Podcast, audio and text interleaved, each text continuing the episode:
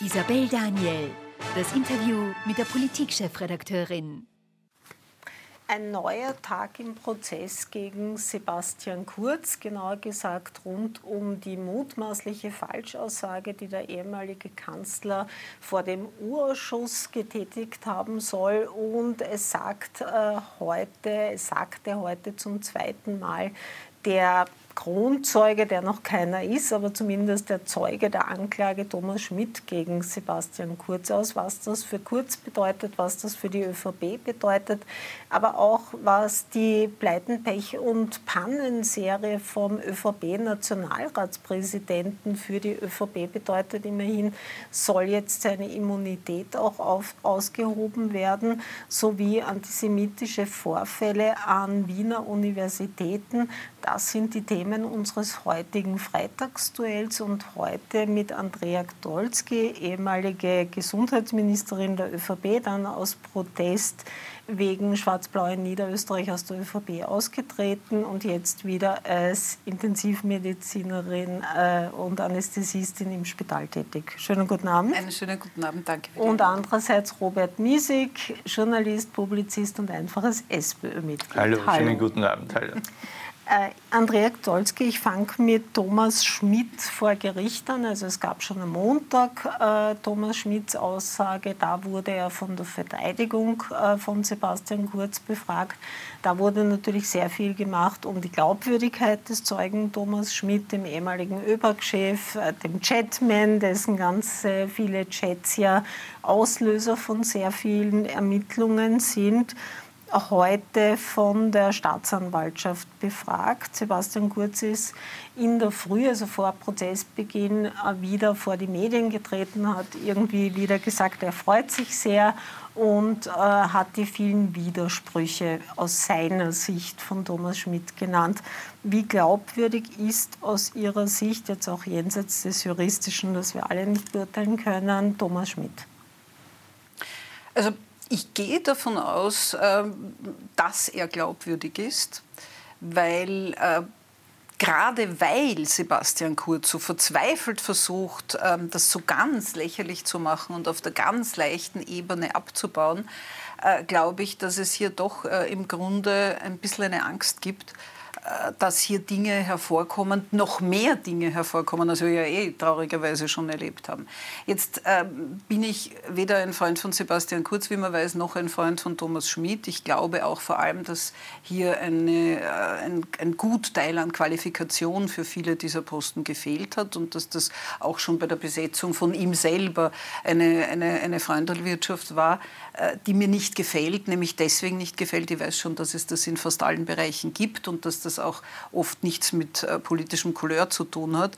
Ähm, aber trotzdem ist dann oft die Frage, in welche Position. Nicht? Mhm. Immerhin äh, wurde hier eine Position vergeben, die eine sehr hohe, sehr verantwortungsvolle, wo es um, um, um die gesamten Beteiligungen äh, der Geld. Republik Österreich mhm. Äh, geht an, an, an mhm. Äh, Wirtschaftsstrukturen und um sehr, sehr viel Geld geht. Und da erwarte ich mir schon, äh, dass nicht das Couleur und nicht die Freundschaft, sondern die Qualifikation im Vordergrund steht. Aber selbst jemand, der jetzt fachlich für mich nicht viel Qualifikation aufweist, äh, sitzt in einer Situation, wo er eigentlich nichts mehr zu verlieren hat.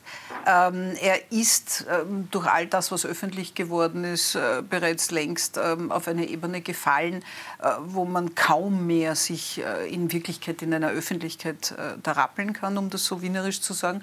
Aber ich glaube daher, dass er jetzt sehr wohl nicht bereit ist, äh, wie das früher sehr oft war, äh, dass man einen Bösen gefunden hat äh, und, oder einen Schuldigen gefunden hat und der hat dann für alle gebüßt und hat das auf sich genommen, was auch immer er dann im Nachhinein noch bekommen hat dafür.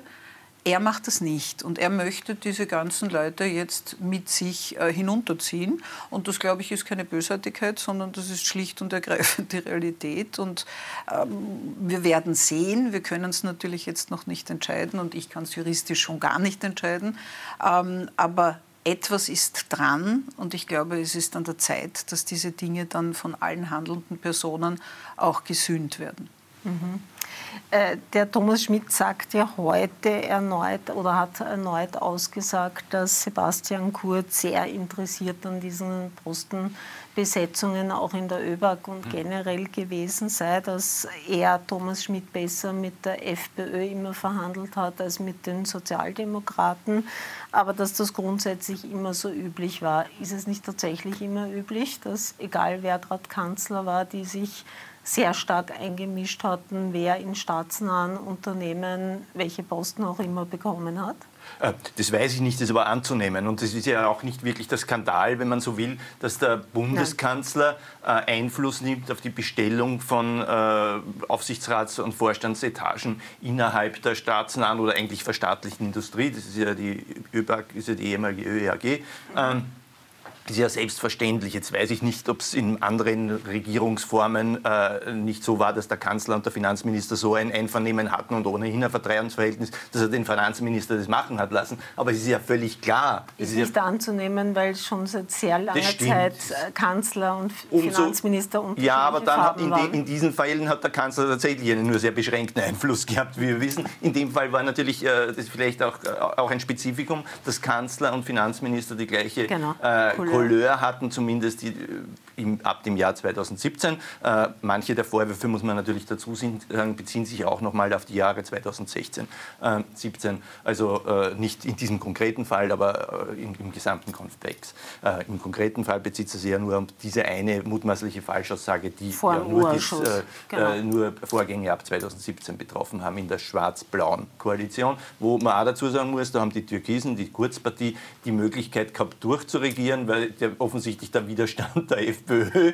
oder äh, sozusagen das in, die innerkoalitionäre Kontrollaufgabe, die vielleicht dann auch die kleinere Oppositionspartei hatte, nicht der Fall war, weil die waren froh, dass sie irgendwas gekriegt haben und sie nicht groß eingemischt haben. Das ist auch nochmal sozusagen äh, zur, zur FPÖ. Aber natürlich äh, das wäre nicht der Skandal, dass sich der Bundeskanzler hier nicht nur informieren lässt, sondern auch äh, Einfluss nimmt, weil es ja völlig klar ist, äh, irgendwie müssen ja diese, Auf, diese Aufsichtsräte und die Vorstandsetagen besetzt werden und sie können nur da es staatliche Unternehmen sind, durch staatliche Institutionen, Ministerien, äh, in dem Fall das Finanzministerium, besetzt werden. Und wenn sich der Bundeskanzler da auch einmischt, ist jetzt auch keine große Tragödie. Die Tragödie besteht nur daran, wenn der Bundeskanzler mutmaßlich falsch aussagt über diese Vorgänge. Äh, und deswegen steht er ja wegen einer völlig näbigen Geschichte. Er hätte ja sagen können, natürlich, ich bin Bundeskanzler dieser Republik, selbstverständlich äh, kümmere ich mich auch um diese Dinge, dann wäre er um das herumgekommen. Er hat nur sozusagen versucht, äh, warum auch immer, ja, also die Staatsanwaltschaft unterstellt, um dieses Bild des äh, neuen Regierens und nicht Fackeln und nicht Posten besetzen bei sich aufrechtzuerhalten, was aber absurd ist, weil dann muss der Finanzminister besetzen, also irgendwer muss es ja besetzen. Das ist das Absurde. Aber ich glaube, ähm, der, äh, der Hintergrund, der das Ganze sozusagen aus der, aus der Kasperliade oder des Unbedeutenden herausnimmt, das hat die Andrea Gdolski ja jetzt schon angedeutet, nämlich dass hier auch so ein Geist herrschte, ein Geist äh, sozusagen des Halbseidernen und der Bubalpartie, dieser, dieser Mover und Shaker, äh, die sich als besonders erfolgreich und raffiniert darstellen, aber in Wirklichkeit auch wirklich nicht die Kompetenz und die, äh, äh, die Fähigkeit äh, für ein verantwortungsvolles Amt gehabt haben. Also dieses Sittenbild zeigt sich vielleicht nicht so sehr in diesem Prozess, wo es um eine sehr Detailfrage geht, aber in dem gesamten Komplex, den wir seit Jahren hier diskutieren. Und dass diese Gruppe Prätorianer hat man sie genannt, Kurz und sein Team, Kurz und seine, äh, seine Jungen, die dieses, diese Republik auseinandernehmen, äh, nicht die charakterliche, aber auch die fachliche äh, Fähigkeit gehabt haben. Äh, das sollte, glaube ich, mittlerweile jedem klar sein. Ja, und ich glaube, dieses ähm, Selbstbedienungsladen, für mich ist es einfach unter dem Stichwort Selbstbedienungsladen. Österreich als Selbstbedienungsladen. Es ging nicht um die Bevölkerung, es ging nicht um die, um die, um die Herausforderungen, die einfach eine Regierungspartei Partei oder eine Koalition äh, sich täglich stellen muss. Und das ist nicht immer einfach. Und ich bin auch jemand, der versucht, äh, die Politik immer ein bisschen zu schützen, weil ich selber drinnen war und weiß, dass du natürlich immer 50 Prozent gegen für dich und 50 Prozent für dich hast. Also du kannst nicht äh, die ideale Lösung für die Gesamtbevölkerung machen. Und man muss da auch einmal aufhören, äh, immer wieder Kreisky zu zitieren. Ich bin ein großer Fan von Kreisky. Nur Kreisky hat damals natürlich in einem absoluten Wirtschaftsaufschwung etwas gehabt, das heute nicht da ist, das ist Geld. Mhm. Äh, weil natürlich kannst du viel mehr befriedigen, wenn du viel Geld zur Verfügung hast. Äh, und äh, ich will jetzt nicht die Qualifikationen des Staatsmannes Kreiskes in irgendeiner Weise schmälern, aber da kam natürlich dieser Faktor dazu. Und wenn du das Geld nicht hast, und wir sind in einer Zeit, wo wir das Geld fast nicht mehr haben oder gar keins mehr haben, äh, dann musst du wirklich Herausforderungen dich stellen und kluge Lösungen andenken. Das haben sie nicht gemacht. Sie haben sich, und das sieht man ja in den, in den Positionen danach, sie haben sich sehr geschickt für sich selber äh, die, die äh, Netzwerke herausgeholt. Sie haben sich äh, bedient, wenn man die Abrechnungen der Ministerien sich anschaut. Ich vergleiche das immer ein bisschen äh, mit 15 äh, Jahre früher, als ich in so einer Situation war. Also man hätte mich mit nassen Fetzen davon gejagt, weil man hat bei mir darüber diskutiert, öffentlich auch in den Medien, nach 180.000 Kilometern ein neues Auto anzuschaffen. Und es wurde die Diskussion geführt, braucht man überhaupt Dienstwegen für Bundesministerinnen und Bundesminister. Also da hat sich etwas verändert. Wobei und die mir, Debatten gibt es immer noch. ja, eh, aber das, dazu sind viele andere gekommen und mhm. ich, mir ist es deswegen so wichtig, äh, nicht einmal, weil ich die Menschen ununterbrochen wieder in den Vordergrund stellen will. Es ist gut, wenn man sie irgendwann einmal auch äh, vergisst, äh, sondern um um dieses Gefühl, um diese, um diese Nichtverantwortung, um dieses eigentlich fast freche äh, Bedienen und sich bedienen ähm, zu beenden, damit eine nächste Politikergeneration, auf die wir ja hoffen müssen, äh, nicht in diesem Geiste groß wird und diesen Geist äh, derzeit, der ja auch fast schon im Parlament herrscht, weiter trägt. Nicht? Und das ist das Gefährliche. Mhm. Das ist natürlich alles sehr viel politisches Sittenbild. Mhm. Das ist nicht unbedingt quasi das, was vor Gericht äh, entschieden werden kann oder nicht. Äh, da versucht ja der Sebastian Kurz weiter, was er eh schon seit fast zwei Jahren macht, durchaus auch wieder die Wirtschafts- und Korruptionsstaatsanwaltschaft anzugreifen. Also er hat heute auch wieder Seitenhiebe gegen den Staatsanwalt gemacht, der ihn irgendwie, ich weiß nicht was, äh, gesagt hätte. Ähm, geht das in seiner Klientel aber nicht teilweise rein. Wir haben das früher schon gekannt bei FPÖlern, die immer gesagt haben, Politjustiz. Dann wurden natürlich einige Fälle verloren, das muss man auch ehrlich sagen, egal, also von der Wirtschafts- und Korruptionsstaatsanwaltschaft, egal ob es den Heinz-Christian Strache oder den Christian Chorherr, also sowohl Blau Christoph. als auch äh, Christoph Chorherr, also sowohl Blau als auch Grün, auch wenn es ganz unterschiedliche Fälle waren, aber in der öffentlichen Wahrnehmung beide verloren. Darauf scheint er ja abzuzielen. Greift das?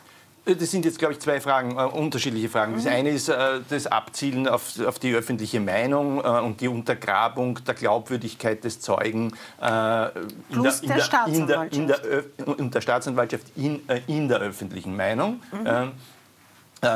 Da, da versuchen sie alles, schmutzige Tricks. Also dann sind es irgendwelche russischen Ölmanager, Oligarchen, die angeblich eine eidesstattliche Erklärung irgendwo das unterschrieben haben. Das musst du jetzt erklären, weil das weiß keiner.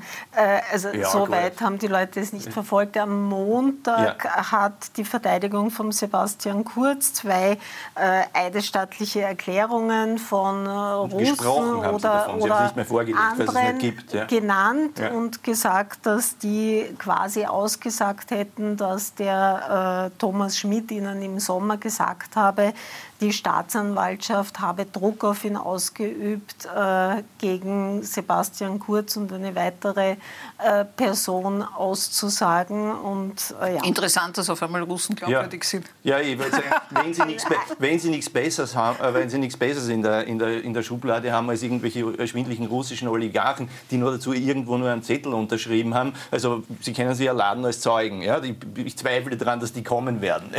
Also damit hat es nur eine, eine Implikation auf die Öffentlichkeit. Ja? Aber das ist sozusagen quasi Kurz-Style oder Style, auch wie wir es aus der Politik kennen, jetzt halt nur im Strafverfahren, äh, nach vorne Show und hinten herum in Wirklichkeit sozusagen quasi die, die, die Dinge äh, dran. Ja? Das ist so. Ähm, äh, ob es jetzt die Glaubwürdigkeit des Zeugen in, in, in dem Prozess untergräbt, das glaube ich ehrlich gesagt nicht, weil äh, die Andrea Gdolski hat schon gesagt, äh, er will er, wird, er, hat, er will die nicht mehr schützen, sondern mit runterziehen. Ich würde es gar nicht sagen, er will sie mit runterziehen. Wahrscheinlich, ich hab, kann in seine Motive nicht ja. hineinschauen. Äh, nur der ist ja in einer Situation. Er will nicht allein ja un, Es gibt unzählige, naja, vor allem er ist konfrontiert mit den Sachbeweisen, wenn man die so nennen kann, in Form von der, eh, den Chats. Ja, äh, eine, un, eine unglaubliche Menge, äh, die ihn ja natürlich fest, festnageln, äh, bis zu einem gewissen Grad. Natürlich, er kann bei jedem Chat sagen, äh,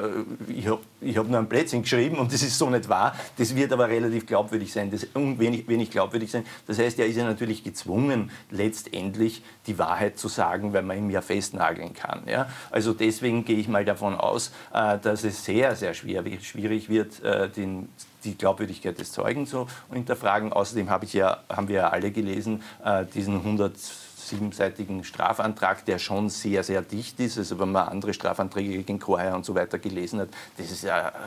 Also das sind Welten dazwischen. Bei der Chorherr-Anklage hat man gelesen, dass sie gesagt sind die deppert. Ja? Also das versteht man ja selbst, sieht man selbst schon, dass das nicht dicht ist. Mhm. Und in dem und Fall sieht man, äh, sieht, man, sieht man, gut, das kann ich ja. jetzt nicht beurteilen, aber in dem Fall. Ähm, und äh, ja, von daher äh, wird man, hat die, der, der, Strafantrag wirkt ja auch deswegen so dicht, weil ja auch andere Zeugenaussagen schon drinnen sind, ja, äh, die ja auch noch im Prozess auftreten werden. Das heißt, die Kurzseite wird es sehr, sehr schwierig haben, äh, hier äh, die gesamte die Glaubwürdigkeit der Anklage zu untergraben. Möglich ist es, aber äh, das, ist eine, das ist eine große Herausforderung für die Verteidigung und, seine, und ihn selbst. Man muss ja dazu sagen, jetzt auch der Thomas Schmidt hat natürlich auch ein ureigenes Interesse äh, auszusagen, weil er möchte, er strebt ja den Grundzeugenstatus an und der Grundzeugenstatus gegen ihn wird ja auch als Beschuldigten in vielen Fällen ermittelt, würde natürlich das Strafausmaß äh, reduzieren.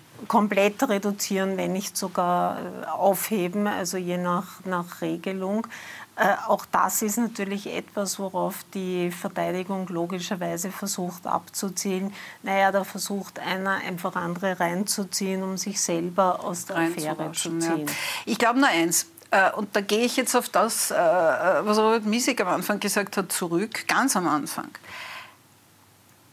Es versteht eigentlich kein Mensch, der sich ein bisschen mit Politik auskennt, warum ja. es überhaupt dazu gekommen ist. Also nachdem ich ja immer eher das Negative denke in der politischen Verantwortlichkeit, muss es irgendeinen Grund gegeben haben, weil äh, ja, er hätte sich einmischen können. Jeder mischt sich ein. Äh, die verstaatlichte Industrie ist letztendlich eine Industrie, die in der Verantwortung der Regierung liegt. Daher ist es ganz logisch, wie in der Privatwirtschaft, wie in, jedem, äh, in jeder Situation, die wir auch im Privat bis hin zu Vereinen erleben. Wenn ich für etwas verantwortlich bin, dann möchte ich auch wissen, wer dafür zuständig ist und wer es leitet.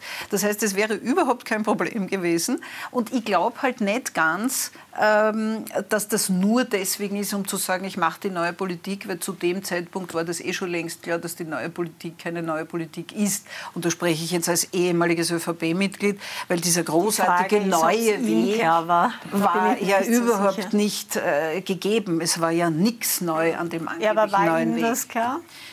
Also nachdem ich in einen einer, einer türkis-grünen Koalition ja. zu diesem Zeitpunkt, ja. da kann man das, den Eindruck schon noch versuchen zu erwecken, ja. dass man irgendwie ein sauberer Politiker ist. Ne? Ja, aber nur mit ich diesem Eindruck über Jahre. Das der Antrieb war. Aber, aber gut, ich, ich glaube, dass einfach noch was dahinten ist. Eine, ja, ich glaube einfach, dass da noch was kommen wird. Mhm. Ich glaube auch, dass man da, wenn man da weitergraben wird, dass da einiges noch kommt, weil äh, ich denke mir immer, und wir sprechen ja heute auch noch über äh, den Nationalratspräsidenten, ich glaube immer dann, wenn eigentlich eine Kleinigkeit so abgedeckt wird, wenn ich versuche, also mit einem kleinen Stein irgendwo diesen Wassersprudel zuzuhalten, dann ist wahrscheinlich unten eine Riesenhöhle, die ausgehöhlt wurde und nicht genehmigt ausgehöhlt worden ist. Weil einfach nur deswegen das ganze Theater zu machen, noch dazu äh, zu einem Zeitpunkt, wo es eigentlich dann nichts mehr hilft, hm, weiß ich nicht. Also das ist meine Vermutung, aber ich kann natürlich völlig falsch liegen. Wir schalten jetzt in eine ganz kurze Werbepause und dann reden wir über den schon angesprochenen Nationalratspräsident Wolfgang Sobotka weiter, weil der ist immerhin noch im Amt. Sebastian Kurz ist ja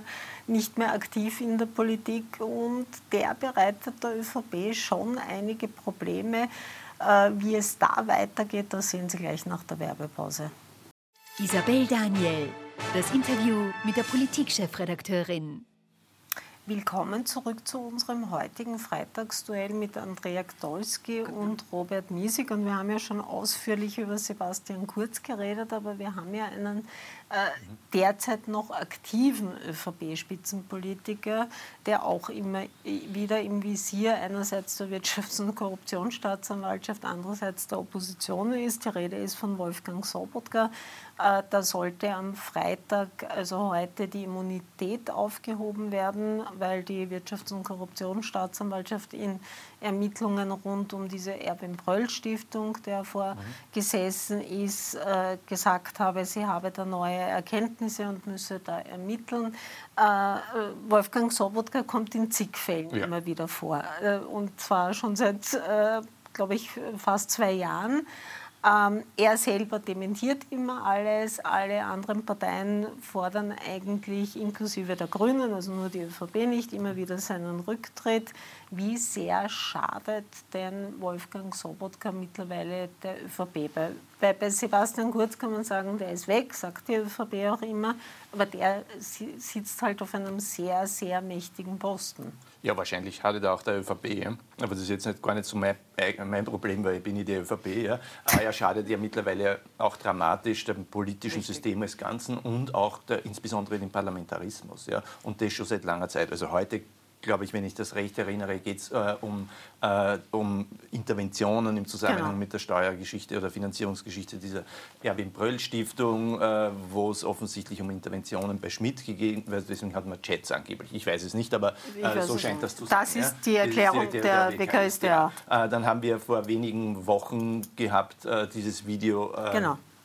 Billner-Check wenige Aufnahme. Wochen, Aufnahme. Äh, Entschuldigung, äh, mhm. Audioaufnahme, Jack wenige Wochen vor seinem, äh, seinem Tod, äh, mhm. wo er äh, sozusagen ausgesagt hat, also ausgesagt, wo er auf dem, auf dem Tonband drauf ist mit, der, äh, mit den Worten, ähm, dass der, äh, äh, der, der, der Sobotka ihm immer wieder äh, quasi vorgeworfen hat, dass er nicht alle, alle Ermittlungen dieser Art gegen die ÖVP schon im Vorfeld erschlagen hat, sodass er jetzt quasi, wenn er jetzt auch am Ende in die Ziehung kommt, der de facto selber schuld ist. Ja? Und, und, und. Es gibt immer irgendetwas, wobei man natürlich dazu sagen muss, zur Verteidigung von Herrn Sobotka, wenn ich das jetzt auch, wenn ich mir da, da irgendwas suche, um es zu verteidigen, das sind natürlich Dinge weitgehend aus der Zeit, wo er noch nicht Parlamentspräsident war.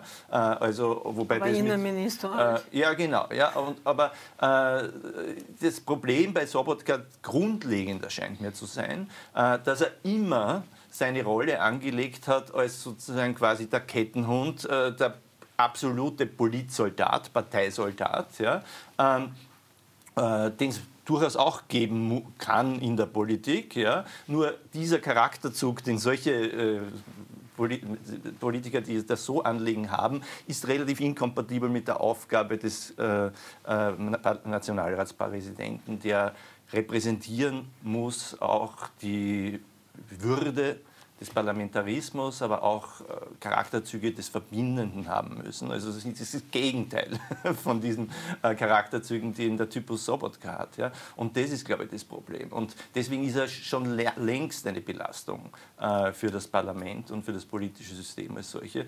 Und wenn man mich fragt, sollte der weg sein als Parlamentspräsident, zurücktreten, ja, das hätte er schon längst tun müssen. Ja. Äh, er tut es halt nicht und äh, es scheint ihm offensichtlich auch niemand in der Lage zu sein, aus seiner eigenen Partei ihn zu diesem Rücktritt zu bringen äh, entweder nicht in der Lage oder ohnehin nicht willens. Das wollen, weiß ich ja nicht. Mhm. Andrea Gdolski, auch aus Kenntnis der ÖVP, auch aus Kenntnis der ÖVP Niederösterreich, äh, wieso hält man da, also er selber will auch nicht gehen. Es gibt auch keine Methode, dass er gehen müsste, um ihn abzuwählen.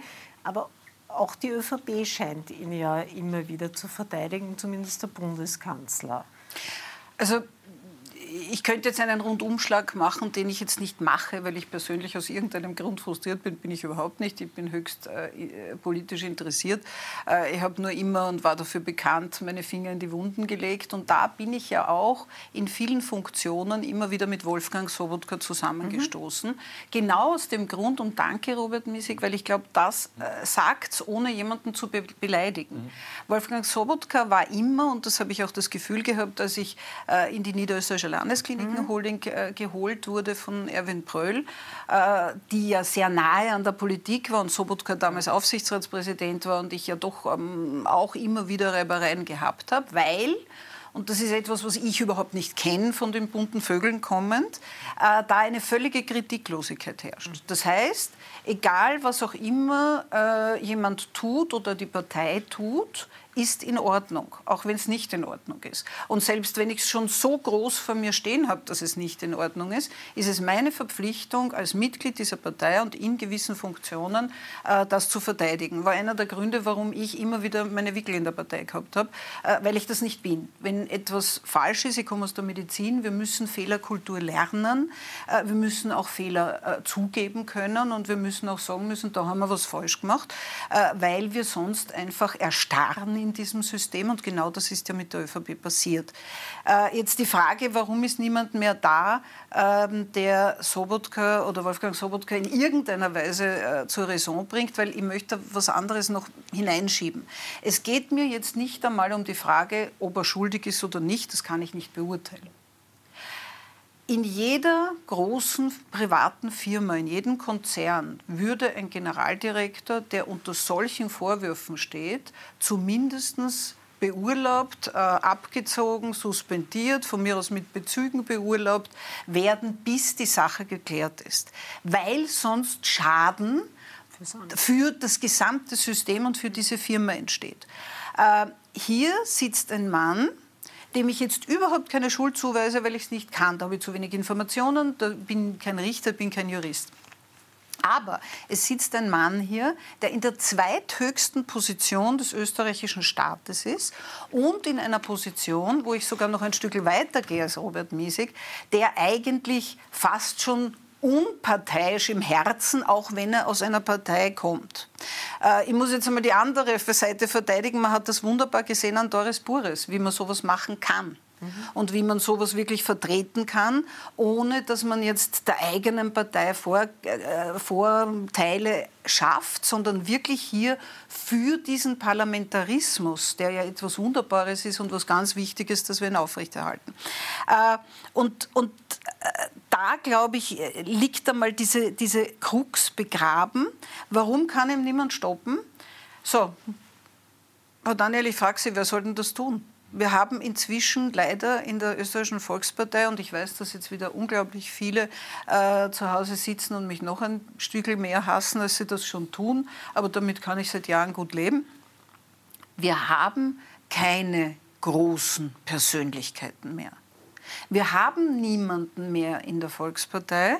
Die großen Persönlichkeiten, einer der letzten, der mir jetzt ganz schnell einfällt, weil er natürlich auch der war, der mich eigentlich zur ÖVP geholt hat, war äh, Busseck äh, der immer wieder aufgestanden ist und gesagt hat, und von ihm habe ich es gelernt, äh, wenn etwas falsch läuft, dann muss man das sagen, damit man korrigieren kann. Hat ihn auch und wer im Studio bis knapp vor seinem Tod alles immer auch sehr kritisch auch richtig und daher richtig und daher wer soll es sein? Ich meine, da gibt es ja niemanden und noch einmal Karl Nehammer und ich, menschlich würde ich kein schlechtes Wort über ihn verlieren. Aber er ist innerhalb der Partei, es tut mir wahnsinnig leid, viel zu schwach.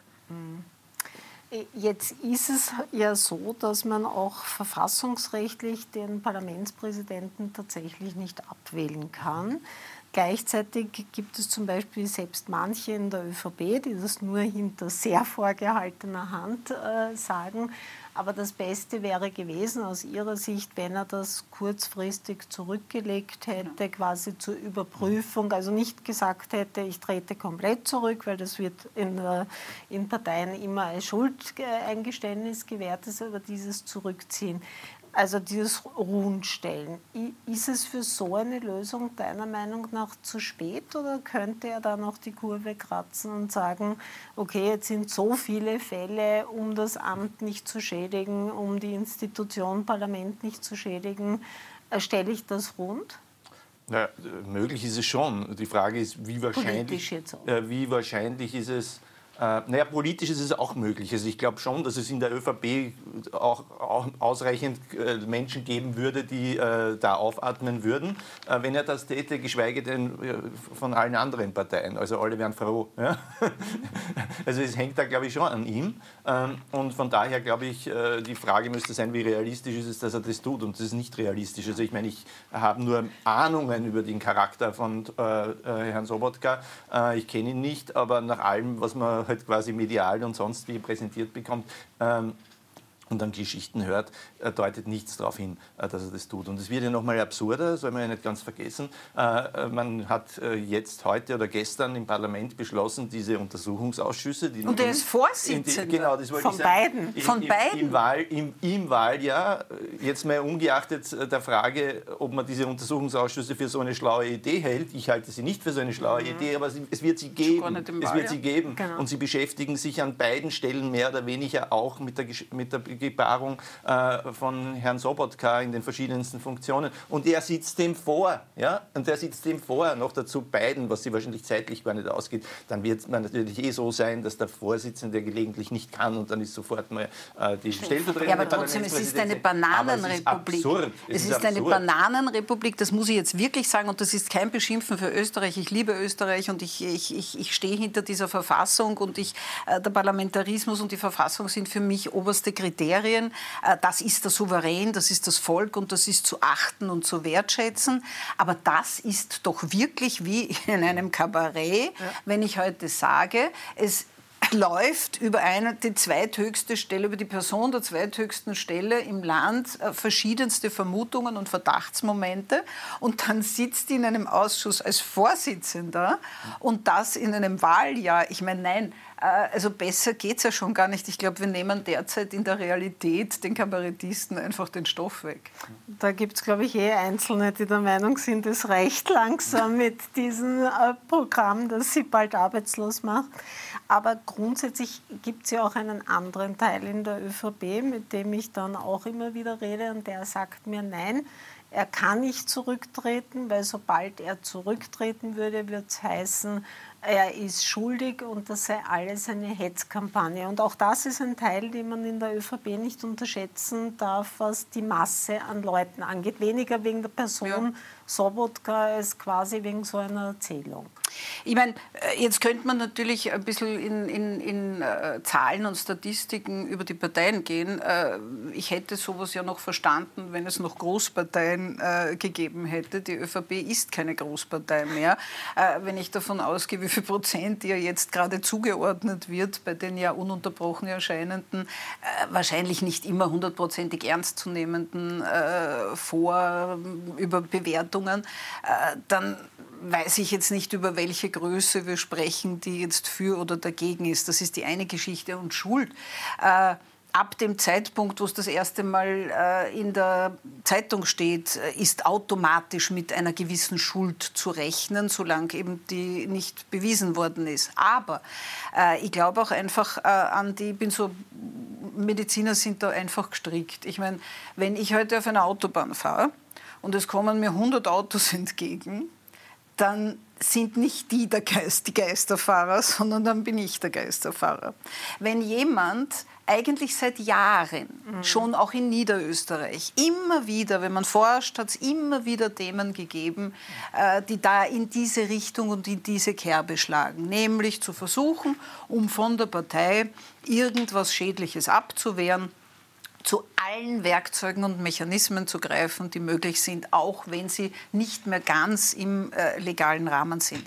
Und da muss ich halt dann mein Geisterfahrer-Beispiel heranziehen. Und als, äh, man könnte jetzt das natürlich auch noch mal runterbrechen. Äh, äh wenn das alles so ist, äh, wie Sie das schildern und wie wir das alle wissen, dann muss man, muss man sagen, Sobotka ist und war immer so etwas wie ein Rasputin der Macht. Ja. ja? So, äh, und das ich, ich sage das gar nicht böse, weil es solche Leute muss geben. Ja? Du hast irgendjemanden, der ist Landeshauptmann, der repräsentiert und dann, und dann brauchst du, den, dann brauchst du den, den Mikrophysiker der Macht, der checkt, dass alles irgendwie rennt und die Widerstände überwunden werden und wann irgendwer sehr viel Widerstand leistet bei etwas, was man für wichtig hält, den auch ein bisschen bedroht, ja, meinetwegen. Ja, also, äh, sonst kriegst du auch nichts weiter. Sonst hast du irgendwie vielleicht auch eine zu starke Verlangsamung von Prozessen und so weiter und so fort und kannst nicht regieren. Gut, muss geben, aber dann soll halt so jemand nicht Parlamentspräsident werden. Ja? Das ist halt einfach eine ganz eine andere Rolle. Du meinst, als Generalsekretär wäre es ja, eher passend. Ja,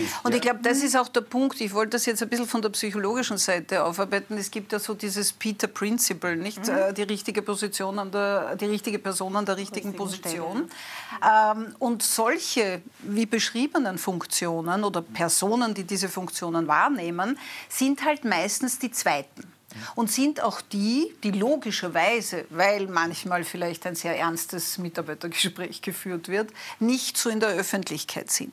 Wenn aber in jemandem auf einmal aufkeimt dieser Wunsch der Macht und der vorderen Position und der sozusagen Einserposition, dann wird es schwierig, weil äh, nach 50 Jahren oder 55 Jahren äh, bist du dann schon so indoktriniert mit dieser Vorgangsweise der Verteidigung über alle Wege hinweg, weg, äh, dass du natürlich dann in dieser obersten Position, und jetzt haben wir ja beim Parlamentspräsidenten noch einmal eine andere als von mir aus bei einem Kanzler. Nicht? Der Kanzler kann natürlich sagen, äh, ich vertrete meine Partei und das ist unsere Parteilinie und, und äh, ja, ich versuche mit der Koalition gut zurechtzukommen, aber ich will meine Parteilinie durchdrücken. Aber ein Parlamentspräsident ist noch einmal was anderes. Der müsste ja eigentlich fast seine Parteilinie zurücknehmen und sagen, ich bin für alle da, nämlich für das Parlament und in erster Linie für die Bevölkerung. Und das, haben ja, auch, das haben ja auch viele getan. Wir erinnern uns, ich sage jetzt nur Heinrich Neisser, oder auf der anderen Richtig. Seite äh, Heinz Fischer und wir können auch noch viele andere nennen. Es gab sicherlich auch schlechtere Beispiele, aber das waren sicherlich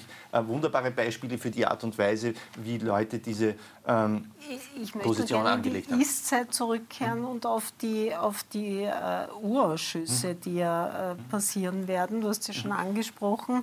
Äh, da hat man den Eindruck, und da gibt es ja offenbar auch in allen Parteien jenseits der FPÖ äh, welche, obwohl sie selbst beschlossen haben, die sagen, ob das so eine gute Idee war, das im Wahljahr zu machen. Einerseits der Ausschuss der KOFAG-Millionen, der wurde von Rot und Blau eingesetzt, also wo es vor allem um ÖVP-Spender geht, die im Visier sind. Andererseits ein Urschuss, der von der ÖVP eingesetzt wurde gegen Rot und Blau. Äh, die Gebarung von roten und blauen Minister von 2007 bis 2019 äh, in Wirklichkeit. Ähm, wie sehr wird das eigentlich allen Parteien schaden? Naja, es schadet, glaube ich, sowieso allen. Äh, zunächst einmal, um noch mal kurz auf das zurückzukommen. Äh, äh, wir, äh, es geht ja mittlerweile auch um die Legitimität von Demokratie. Mhm. Ja? Um die Legitimität von Demokratie und das Herz unserer Demokratie ist auch der Parlamentarismus. Es ist nicht, es ist nicht alles, was mit Demokratie, also sozusagen Menschenrechte, die Achtung von Minderheitenrechten und so weiter. Parlamentarismus heißt auch ähm, Pluralismus und dass man Debatten führt, möglichst schlau, damit die Entscheidungen besser werden. Ja? Äh, das ist sozusagen das Idealbild von Demokratie. Ja? Äh, es ist bei uns eh manchmal erreicht man nicht ganz das Idealbild, aber es gibt ja sowieso auch innere Schwächen von Demokratie. Äh, die innere Schwäche ist diese Form von Demokratie, die, Demo die Pluralismus, äh, Modernität äh, verkörpert auch, ist auch ein Mechanismus zur Verlangsamung von Entscheidungen, was auch gut ist, weil wenn es ein bisschen langsamer ist, sind es vielleicht gescheiter, aber manchmal haben die Leute das Gefühl, es wird alles zerredet, es geht nichts weiter und es sollten Entscheidungen getroffen werden. Ja? Unter diesen Bedingungen jetzt auch nochmal mut, mutwillig äh, die Demokratie zu legitimieren, würde ich gerade in der jetzigen Zeit alles nicht tun. Und da komme ich jetzt auch auf deine Frage. Natürlich trägt das auch dazu bei. Ja? Äh, weil ohne Zweifel ist es so, äh, dass die Frage, wie diese Kofik-Milliarden verteilt worden ist, sind und ob da äh, alles mit rechten Dingen zugegangen ist, manches schlecht vielleicht war, aber schlecht sein musste, weil es in der Schnelligkeit äh, einfach der Krise nicht ging, dass man alles überprüft, oder ob es da auch wirklich Schiebereien gegeben hat, wo wieder Freund daran bedient worden ist. Natür äh, natürlich ist das etwas, was untersucht werden soll. Ja? Ähm, die Frage ist erstens, ob ein Untersuchungsausschuss das Richtige ist, äh, in der jetzigen auch verhärteten Stimmung, ob es im, im Wahljahr in vier Monaten, wo eh nicht viel untersucht werden kann, äh, das Richtige ist. Also da habe ich sicherlich meine Zweifel, weil jetzt wäre der Moment, dass sich die Parteien hinstellen, also insbesondere die, äh, für die mein Herz schlägt, ja, äh, hinstellen und sagen, das sind unsere Vorschläge für die Zukunft, damit es in diesem Land wieder gerecht zugeht, damit es besser wird und nicht, mhm. äh, dass man sich jetzt noch verbeißt und auch die Energien vielleicht auch äh, verschwendet an Aufarbeitung der Vergangenheit. Mhm. Andrea Dolski, da gibt es ja SPÖler, und zwar relativ mächtige SPÖler, die gar nichts davon halten, dass die SPÖ da einen gemeinsamen Urschuss mit den Freiheitlichen macht. Äh, weil sie sagen, dass äh, am Ende wird das erstens die Glaubwürdigkeit der Sozialdemokraten, wenn sie dazu sehr im Tandem auftreten mit der FPÖ, schädigen, aber auch, weil sie sagen, dieser quasi Revanche-Ausschuss der ÖVP und nichts anderes war das ja, dieser Ausschuss, wird dann am Ende, wurscht ob berechtigt oder unberechtigt, auch ganz viel Ärger für ehemalige rote Kanzler und Minister bedeuten. Und auch wenn viel über die FPÖ berichtet werden wird, würde es der FPÖ nicht schaden, aber der SPÖ und der ÖVP im anderen Ausschuss schon. Sehen Sie das auch so? Ja, ich glaube, ähm, und das ist jetzt eine, eine sehr, sehr heikle Beantwortung, weil äh, völlig richtig, natürlich äh, ist man verpflichtet, und ich war Bundesministerin dieser Republik mhm. und habe das mit, in der kurzen Zeit mit viel, viel Werf und, und Begeisterung und Leidenschaft gemacht. Das ist mir dann ein bisschen abgekauft worden. Aber, aber übrigens damals auch ein bisschen unter, mit Unterstützung von Sobotka, der ja diese große Gesundheitsreform mhm. damals äh, wegen Angriff auf Föderalismus ähm, glatt äh, abstimmen hat, negativ abstimmen hat lassen. Und hätte ich Sabine Oberhauser nicht gehabt, ja. äh, die mir damals geholfen hat von Seiten des Koalitionspartners, dann wäre ich ja völlig untergegangen mhm. in den Wogen.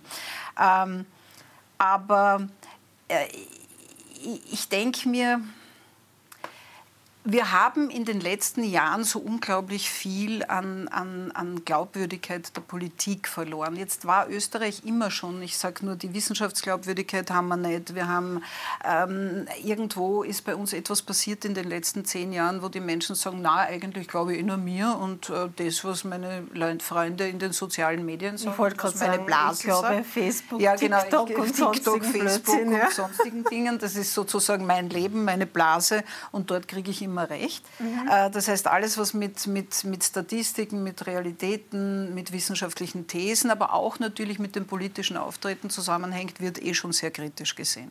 Und jetzt beginnt dann etwas, was ich ein bisschen als Hetzjagd sehe. Weil wenn ich höre, bin ja fast jetzt im Moment froh, dass ich äh, für die ÖVP-Ministerin war. Ich bin mir zwar sicher, dass äh, ich eine blütenweiße Weste habe, aber allein die Tatsache von 2007 weg, ja. alles aufzuarbeiten, das muss man sich einmal vorstellen vorstellen, was das bedeutet. Ich habe ein bisschen einen Zugang äh, zu dem Wächter aller Dokumente, weil wenn irgendein Untersuchungsausschuss ist, muss man ja, solange man noch lebt als Minister, ist man für seine Amtszeit, muss mhm. man das okay geben, äh, dass die in die Akten Einsicht nehmen dürfen.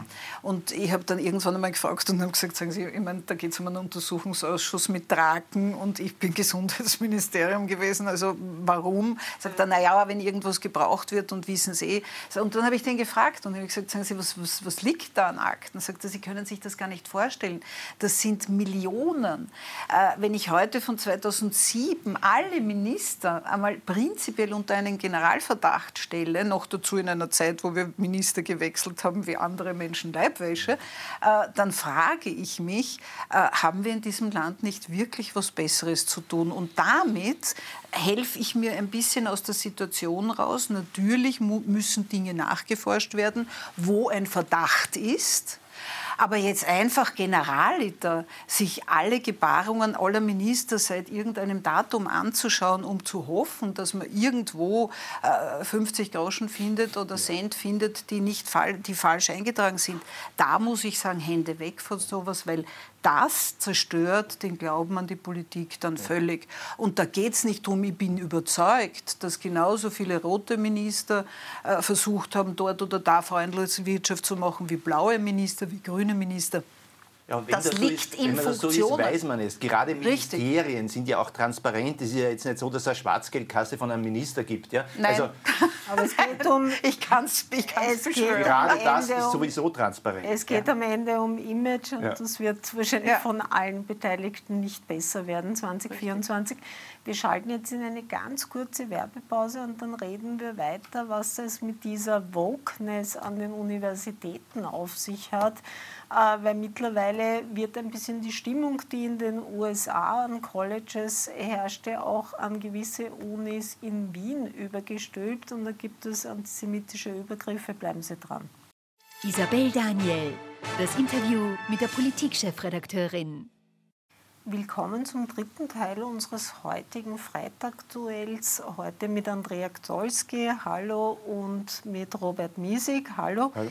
Und Andrea Gdolski, Sie haben im zweiten Teil schon die Wissenschaftsfeindlichkeit in dem Land angesprochen. Jetzt ist das, was sich ein bisschen an Universitäten weltweit abspielt. Wir haben es als erste gesehen in den USA, in Kanada. Ich sage dazu, das sind immer gewisse Fakultäten, die leider vor allem eher die geisteswissenschaftlichen äh, Fakultäten sind, eher die äh, Kunstfakultäten. Das spielt sich jetzt auch in Deutschland und in Österreich ab. Ich möchte als Erste auf Wien kommen.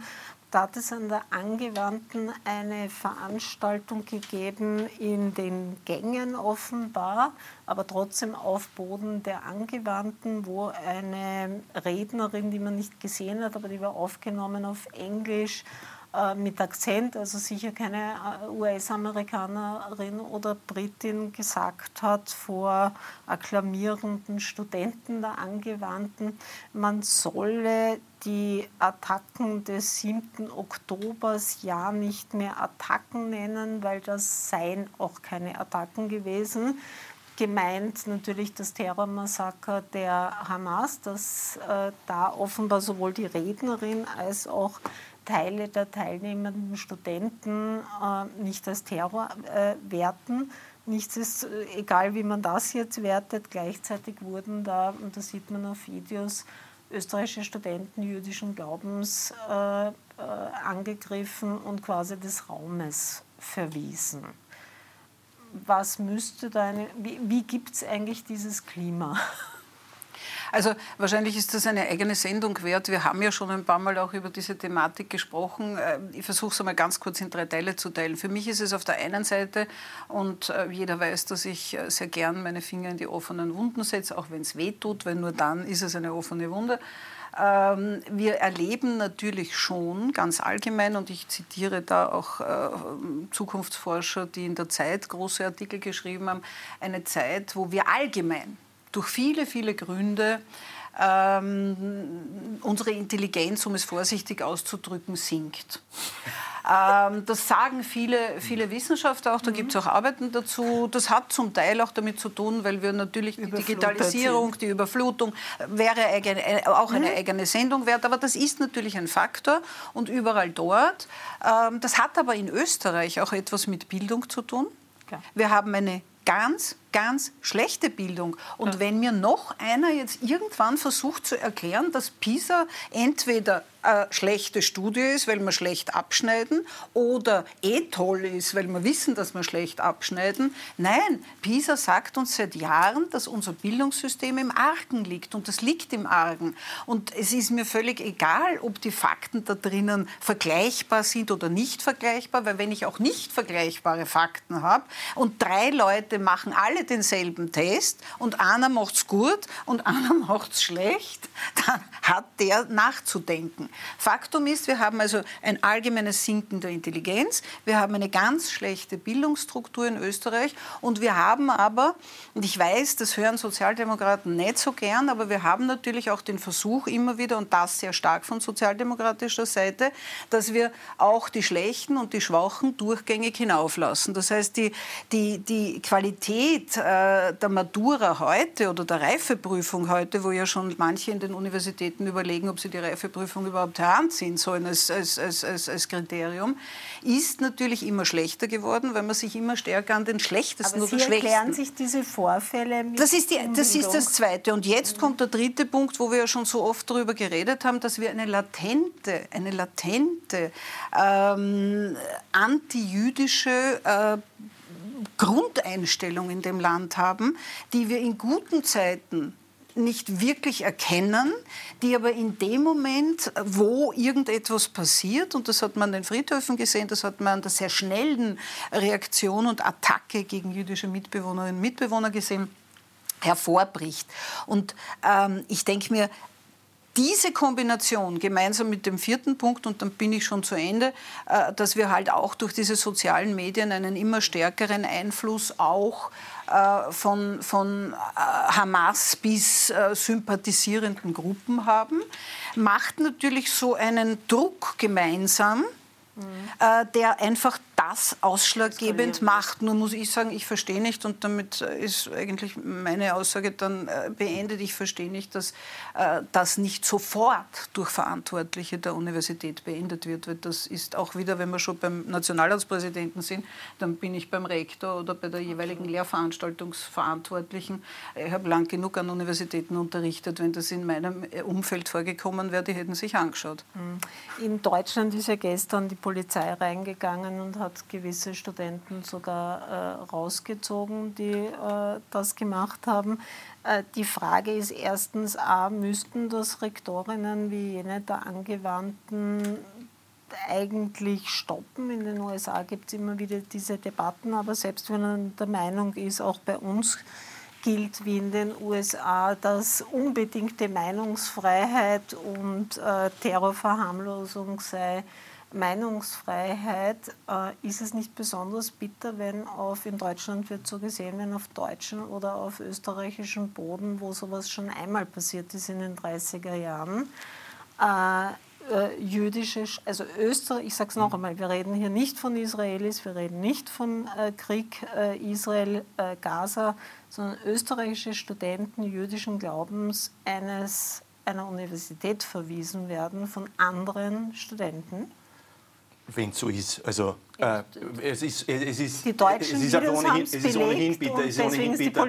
Es ist ohnehin bitter. Ähm, äh, wir kennen nur dieses Video, wenn die bei einer Veranstaltung sagen, wir wollen euch bei der Veranstaltung nicht dabei haben, weil ihr habt eine andere Meinung, es ist unsere Veranstaltung, es ist nicht der Verweisen der Universität, aber ich will nur sagen, wissen wir nicht so genau. Mhm. Äh, ich würde äh, aber jetzt äh, sozusagen, ich stimme der Andrea Dolski mit allem, was sie gesagt hat, zu. Ähm, sehe das aber in dem Fall nicht als den Kern des Problems. Ja?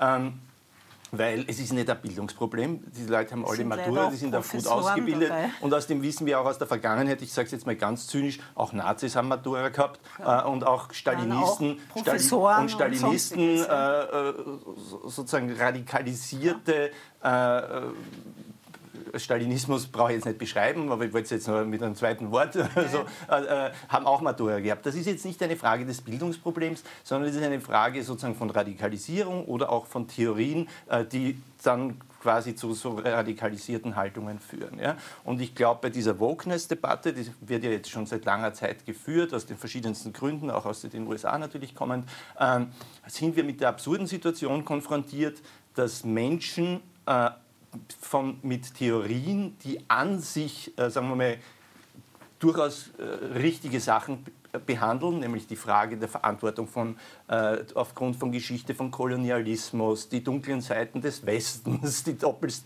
äh, die äh, sozusagen äh, Doppelmoral des Westens, aber alles Mögliche, ja, also äh, zu, zu Positionen kommen, radikal antikolonialistisch, dann wird dann Israel quasi gemeinsam gesehen mit dem Kolonialismus. Mhm. Dann gibt es aber auch diese Haltungen, die Unterdrückten, wer immer das sein soll, äh, die sollen selbst zu Wort kommen und alle anderen, die sozusagen quasi weiß sind und so, sollen nicht zu Wort kommen. Äh, da steckt ja ein Kern des Moralischen drinnen und wir sehen es, wie es in dieser Überspitzung zu etwas vollkommen absurden, unmoralischen wird und das endet dann in solchen solchen Positionen, wie das, lass mich bitte mal ausreden, äh, ausreden. Ja, das ist, so weit bin ich jetzt noch gar nicht, wenn man so will, dann zu Reden führen, die sagen, die, die, der bestialische Terroranschlag vom 7. Oktober war keine Attacke, was war es dann? Eine gerechtfertigte, offensichtlich Widerstandsaktion gegen den Besatzer. Ja? Jetzt ist natürlich auch wahr, dass es Besatzung und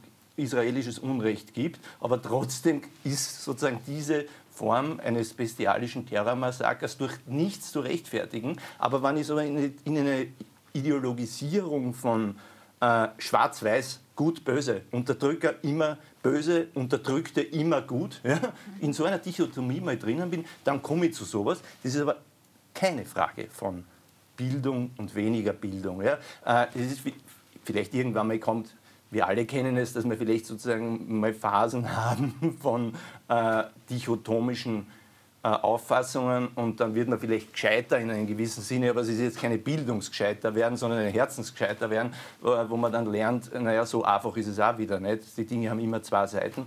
Äh, aber das ist halt sozusagen der Prozess der Radikalisierung, den siehst du äh, hier jetzt auch. Und wenn es dann tatsächlich dazu übergeht, dass man gewissermaßen jüdische Studierende, die nur dort sind, um das zu dokumentieren, jetzt auch noch mal physisch attackiert oder auch nur bedroht, sie physisch zu attackieren, ähm, dann ist es natürlich etwas, wo man sagen muss, äh, absolut äh, Rot, Rotlicht. Ja? Äh, ob man es unterbinden muss, ja? also sozusagen, ob man eine Demonstration mit Meinungen, die uns nicht gefällt, in einer Aula, in einer, ja, eine Kundgebung in der ja. Aula ist sowas. Wir wissen ja nicht, wenn ja. 20 Leute die eine Kundgebung abgehalten haben. Ja. Äh, muss man das alles verbieten? Äh, muss eine Rektorin sofort einschreiten, die es ja vorher nicht war? Also, da, also sozusagen da jetzt auf die Rektorin zu zeigen, da würde ich sehr aufpassen. Äh, wir wissen darüber zu wenig. Äh, da, da, da, würde ich mich sehr zurückhalten. Also da ist immer sozusagen, sozusagen, ja, wer hat da versagt? Warum ist nicht gleich die Polizei gekommen und so weiter? Wir müssen bestimmte Dinge, die uns nicht gefallen, nach auch aushalten. Nach ja? der Polizei hat da niemand gefragt, in Deutschland ist naja, die Polizei wenn die Rektorin einschreiten will, soll, dann muss sie die Polizei rufen. Also äh, selber wird es nicht, selber um wird das, nicht um auflösen um, können. Um, um das ein bisschen ja, äh, zu lockern und aufzumachen, ich habe mich auch ein bisschen korrigiert und habe gesagt, es geht darum auch um Lehrpersonal, das dort ist. Und es geht ja. um die Frage, äh, ich war viele Jahre ÖH-Vorsitzende, ich war die, die dauernd demonstrieren gegangen ist. Ich bin immer für die Rechte, ich habe sogar sehr lang die Klimaschützer in allen Punkten noch verteidigt, äh, dann nicht mehr in allen, aber doch bis zu einem gewissen Grad.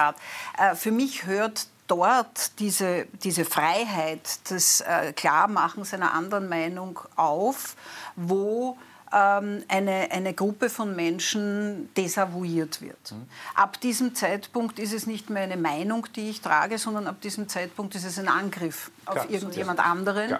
Und das habe ich damit gemeint. Ab diesem Zeitpunkt muss ich, egal ob ich als ähm, Kunstlehrer für, ich weiß nicht, Monet und, oder Picasso dort vorbeispaziere und das mitkriege, mich zumindest hinstellen und sagen, meine Herrschaften, was passiert hier? Äh, allein das, und das nenne ich ein bisschen, das ist so dieser Mut, den wir verloren haben in der Gesellschaft. Das machen wir ja auch nicht auf der Straße. Wir helfen ja auch nicht mehr. Es gibt etliche Situationen, wo gezeigt wird, unter Schauspielern, äh, dass ein Mann auf eine Frau losgeht und es gehen die Leute am Westbahnhof oder am Zentralbahnhof locker dran vorbei, schauen sogar weg. Also ähm, dieser Mut aufzustehen und gegen Unrecht äh, sich auch einfach als ganz normaler Mensch äh, da einzumischen und das habe ich ein bisschen gemeint. Ich bleibe nur, darf ich bitte trotzdem noch einmal bei der Bildung, weil da bin ich vielleicht auch falsch verstanden. Es geht mir überhaupt nicht um die Matura, äh, weil es gibt viele in skandinavischen Bereichen Zeichen, dass Menschen ähm, einfach äh, ohne Matura eine tolle Bildung haben. Aber um nicht in diese Falle zu tappen, der wir alle immer wieder ausgesetzt sind, nur unterstelle ich jetzt für mich, dass ich in diese Falle nicht hineintappe, weil ich gelernt habe, und das meine ich mit Bildung, die verschiedenen Meinungen anzuschauen, sie nach dem Grunde zu verfolgen, auch zu wissen, wo ich danach schaue und wo ich sie verfolge. Das ist nämlich schon dann auch eine Ausbildungsfrage. Äh, und dann zu vergleichen und natürlich auch mit moralischen, mit vielen anderen Dingen zu mischen. Aber das verstehe ich ein bisschen unter Bildung. Es geht jetzt nicht darum, wenn man die Glocke auswendig sagen kann, dass man deswegen äh, gesichert ist, äh, dass wir jetzt nicht in irgendwelchen Radikalisierungen sind. Und letzter Punkt, den wir vielleicht noch diskutieren könnten, weil das ist eine Frage eigentlich aufgetaucht, unabhängig jetzt von den 30er Jahren, ist eigentlich all diese, auch diese extreme Wissenschaftsfeindlichkeit mit der Pandemie. Da naja, ist es sichtbar, zum ersten, ja sichtbar, sichtbar. sichtbar.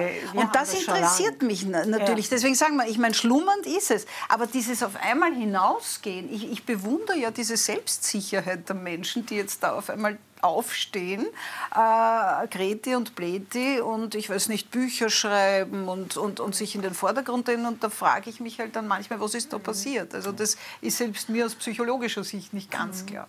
Äh, ich würde gern zum Abschluss aber nochmal auf diese Wokeness-Sache kommen, weil es melden sich jetzt Studenten, verstärkt auch aus Deutschland, die sagen, äh, da ist teilweise an manchen Fakultäten, sage ich dazu, man redet nie von allen Unis, aber es, es gibt halt in manchen Fakultäten äh, so Vorfälle, wo wenn man die Pronomen mit dem Pronomen nicht richtig angesprochen wurde, dann sind Heulkrämpfe rausgekommen. Lehrer haben den äh, Studenten dann ermöglicht zu fehlen, wenn da quasi äh, Texte vorgenommen wurden, in denen die sich irgendwie verletzt gefühlt hatten, aber das waren halt literarische Texte und O-Töne, das war nicht irgendwas, was man um jemanden äh, äh, irgendwie weh zu tun. Und gleichzeitig sind das dann genau die gleichen die kein Problem haben, zum Beispiel äh, äh, Fotos von Kindergeiseln runterzureißen oder irgendwas von Yalla Intifada zu schreien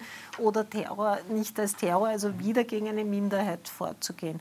Was ist denn da aus deiner Sicht in den letzten Jahrzehnten, jetzt nehme ich mal die Studenten außen vor, was ist da auch auf den Fakultäten passiert über Jahrzehnte, dass so ein Klima geschaffen wurde, wo sie ja in Wirklichkeit auch keine wissenschaftliche oder äh, aus, naja, wenn ich, wenn ich sofort sage, du kriegst frei, weil du fühlst dich jetzt verletzt, ich weiß nicht, ob das ein akademischer Zugang zu den Sowieso, Dingen selbstverständlich. ist. Wir müssen aber nur, glaube ich, wir äh, sind dann selbst an den Fakultäten, wo es sich abspielt, kleine Gruppen äh, und eine große Mehrheit ist davon gar nicht berührt. Ich kann ein persönliches Beispiel dazu nennen. Auf der Universität der Künste in Berlin, wo einer dieser Fortfälle war, äh, genau. äh, habe ich selbst ja. einen Lehrauftrag vor gar nicht so wenigen, vielen Jahren gehabt, also 2020, glaube ich, oder so, äh, in, in dem Studium Generale, wo es angeblich angeblich da diese Mainstream gäbe. Es ist mir nicht mal aufgefallen. Ja? Ich habe mit 20 Studierenden in einem äh, Texte durchgenommen und da war keiner von denen drunter. Es wird schon welche geben, aber sie sind wahrscheinlich auch dort nicht die Mehrheit, weil sonst wäre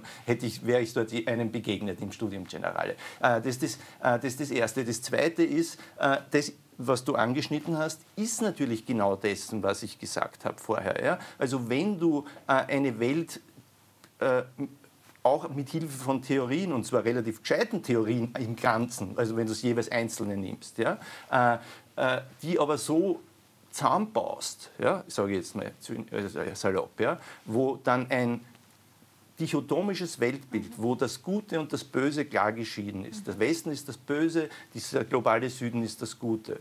Der Westen ist kolonialistisch und imperialistisch gewesen, immer ist böse. Alle anderen sind nur Opfer und können deswegen gar nichts Schlechtes machen, weil sie wehren sich ja nur gegen ihre Opferdasein. Äh, äh, da kannst du dann natürlich in so eine Dichotomie hineinkommen, wo man überspitzt formuliert, äh, eine, eine Opfergruppe, nämlich die quasi Opfer des westlichen Kolonialismus, sind gleich Palästinenser und viele andere auch, irgendetwas tut, kann es gar nicht böse sein, weil es ist nur ein Widerstand gegen das andere. Ja? Während wenn die anderen etwas tun, äh, äh wenn die anderen sozusagen auch diskriminiert werden, werden sie nicht diskriminiert, weil, es sind, weil sie sind die Agenten oder mit, die, die mitmachen an der Unterdrückung der anderen. In diese Dichotomie kommst du dann hinein und dann kommst du zu solchen Absurditäten, dass kleine, äh, wie heißt es, Mikroaggressionen ganz was Schreckliches sind, wenn sie gegenüber sozusagen behaupteten Opfergruppen stattfinden